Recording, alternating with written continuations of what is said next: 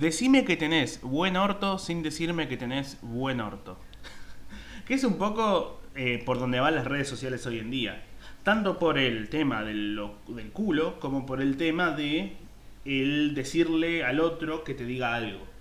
Porque ya nadie genera contenidos, muy poca gente genera algo original desde cero. Siempre se genera en base a lo que le dice el otro o en base a mostrar el ojete. Eh, no todas las redes igual. Tipo Facebook es más bien decime que tenés que sos facho sin decirme que sos facho. Onda, mostrame la foto de tu Falcon eh, o de tu hijo apropiado. No, ¿qué dice, señor?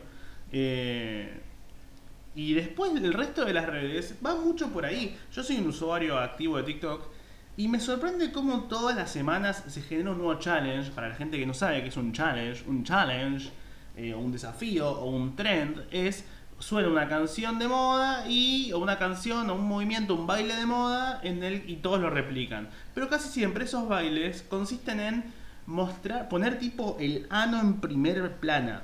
Primer, primera, no sé muy bien. Eh, ¿Cómo se dice? Calculo que es primera. En primera plana, sí, es primera plana. Primer plana suena como el orto, Lucas. ¡Ey, bien ahí! Eh, como el orto, miren cómo va uniéndose todo. Decime que tenés buen orto. Primera plana. ¡Ja, ja, pa! Ah, Navi la Java. Bueno, Navi la Java. es una persona.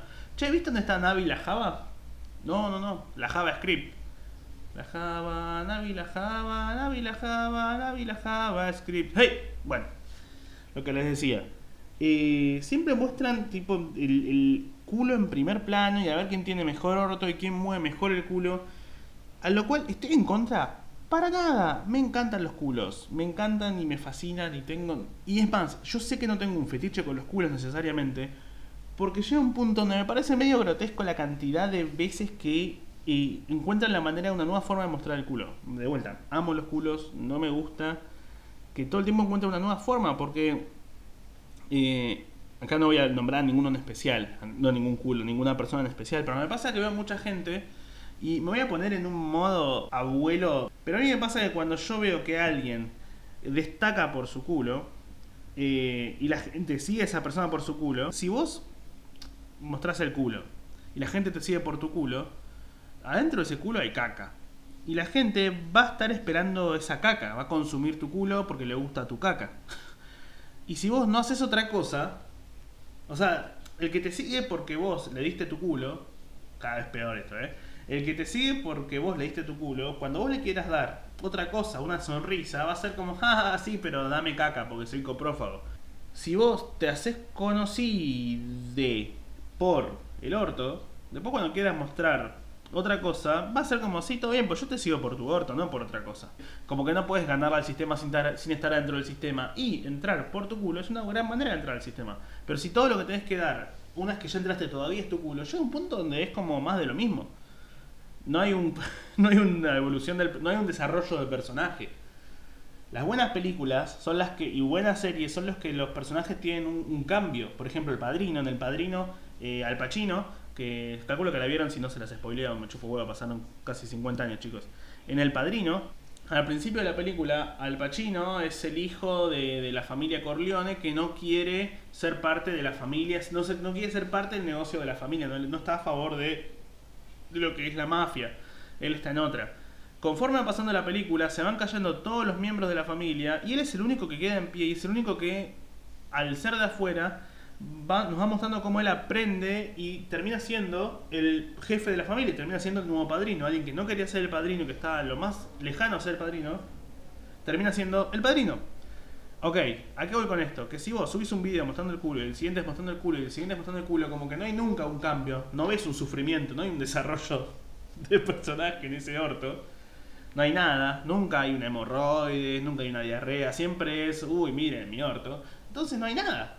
No, no, no, no hay un- Quiero que me cuentes una historia, contame. Quiero leer Quiero leerte las estrías. Quiero leerte las estrías. No, olerte. No, oh. Quiero olerte las estrías y sentir ese olor a caca. Pero ¿por qué habría de haberlo si en las estrías no hay caca? Lucas, te faltó tener educación sexual. Y se nota en cada palabra que decís, o Lucas. Bueno, eso es una canción de Girán. Eh, reversionada, no, no, no, es así, es así, dice la letra. Búscala.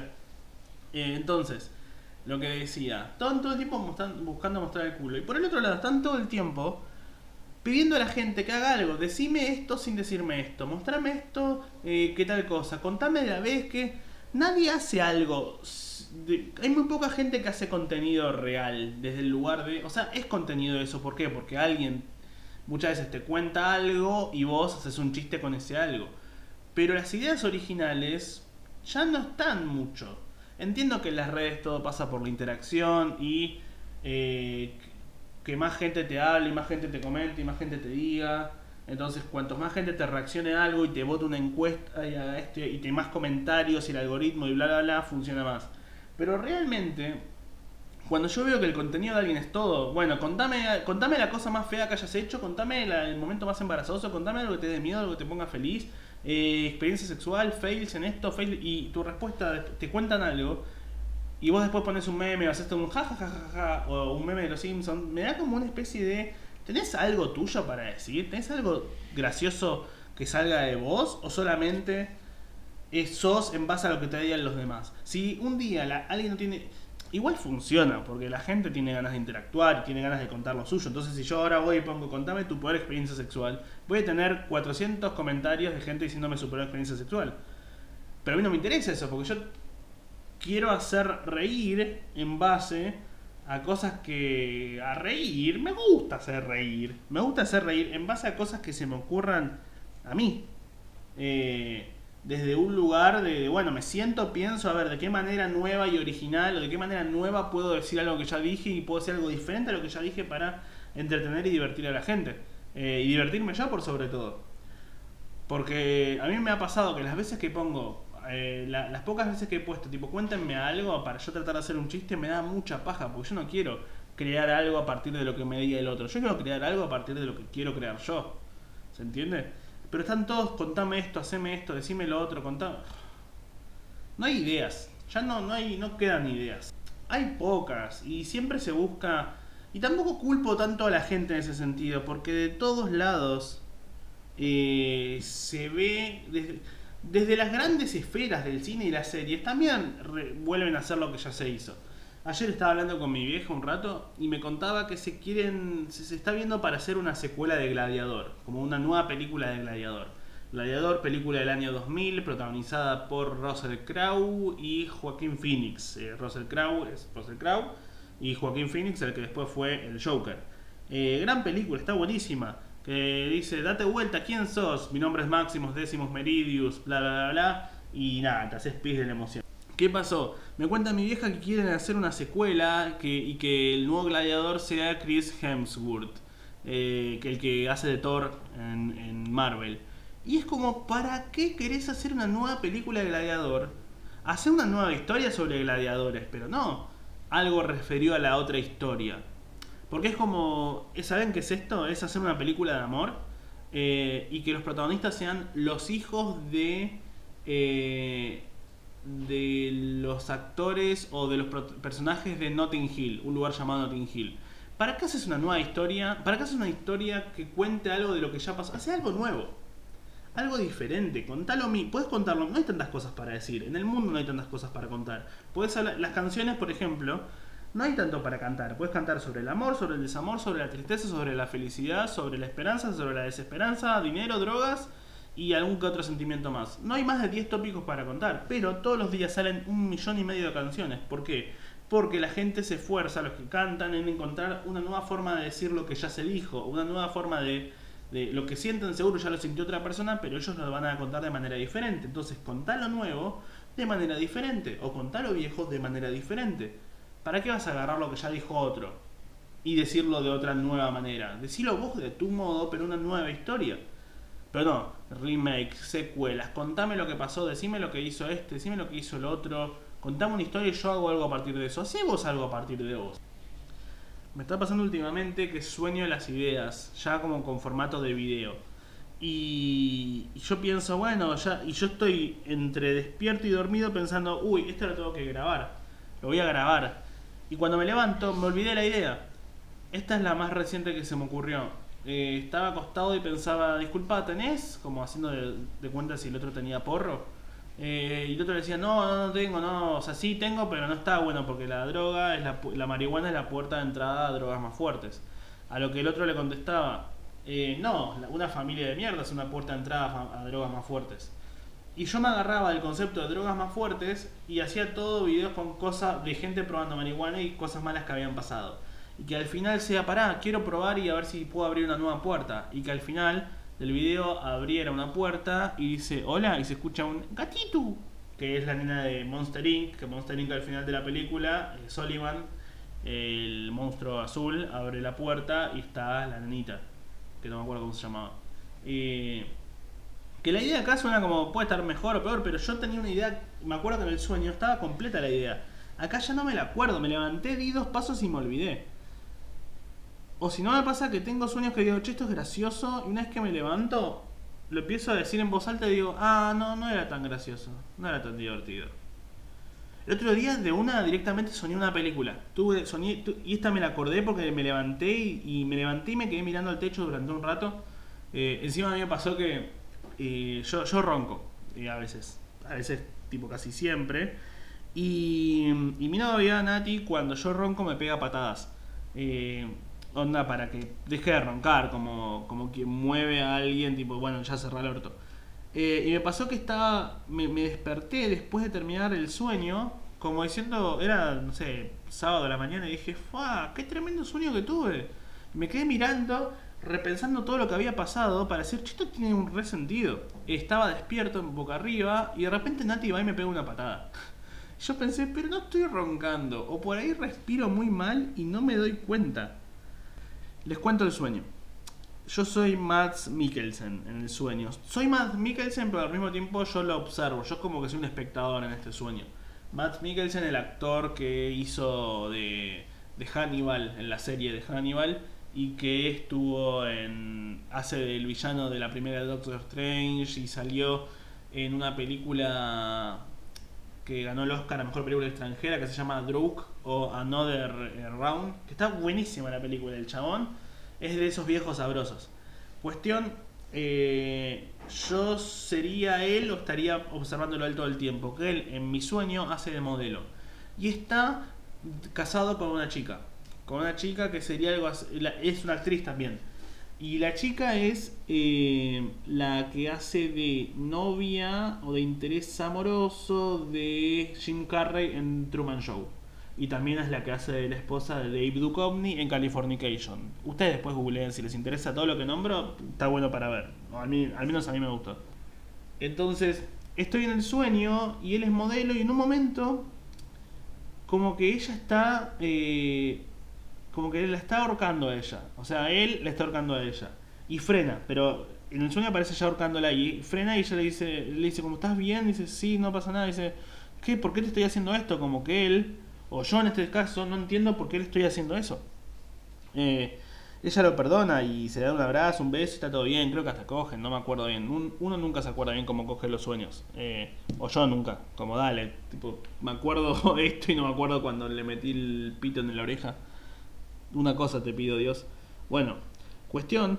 Eh, él se va a trabajar porque trabaja de modelo y aparece él haciendo una campaña de modelaje disfrazado como de oso literal, con toda la piel encima de oso y pelo, y ella se va a hacer lo suyo. Vuelven a la casa, están cenando, todo bien. Siguiente escena del sueño, él la está, ella está ahogándose en la bañera, está como con la cabeza abajo y él la saca. Como no, no, no se entiende si él la está ahogando a ella o él la está salvando. La saca de la bañera, ella está medio azul de lo de que no, no, no, respira hace un montón. Le empieza a golpear tipo el pecho para sacarle agua, ella vomita agua y se despierta. Y él le dice, perdón, no sé qué me pasa, soy un monstruo. Y ella le dice, no, no, no, esta vez me lo hice yo misma. Eh, sigue el sueño. Eh, y él acá, acá empieza lo raro empieza a caminar por las calles de Villa Crespo, que es un barrio acá de, Buenos Aires, de capital, donde yo vivía de chiquito.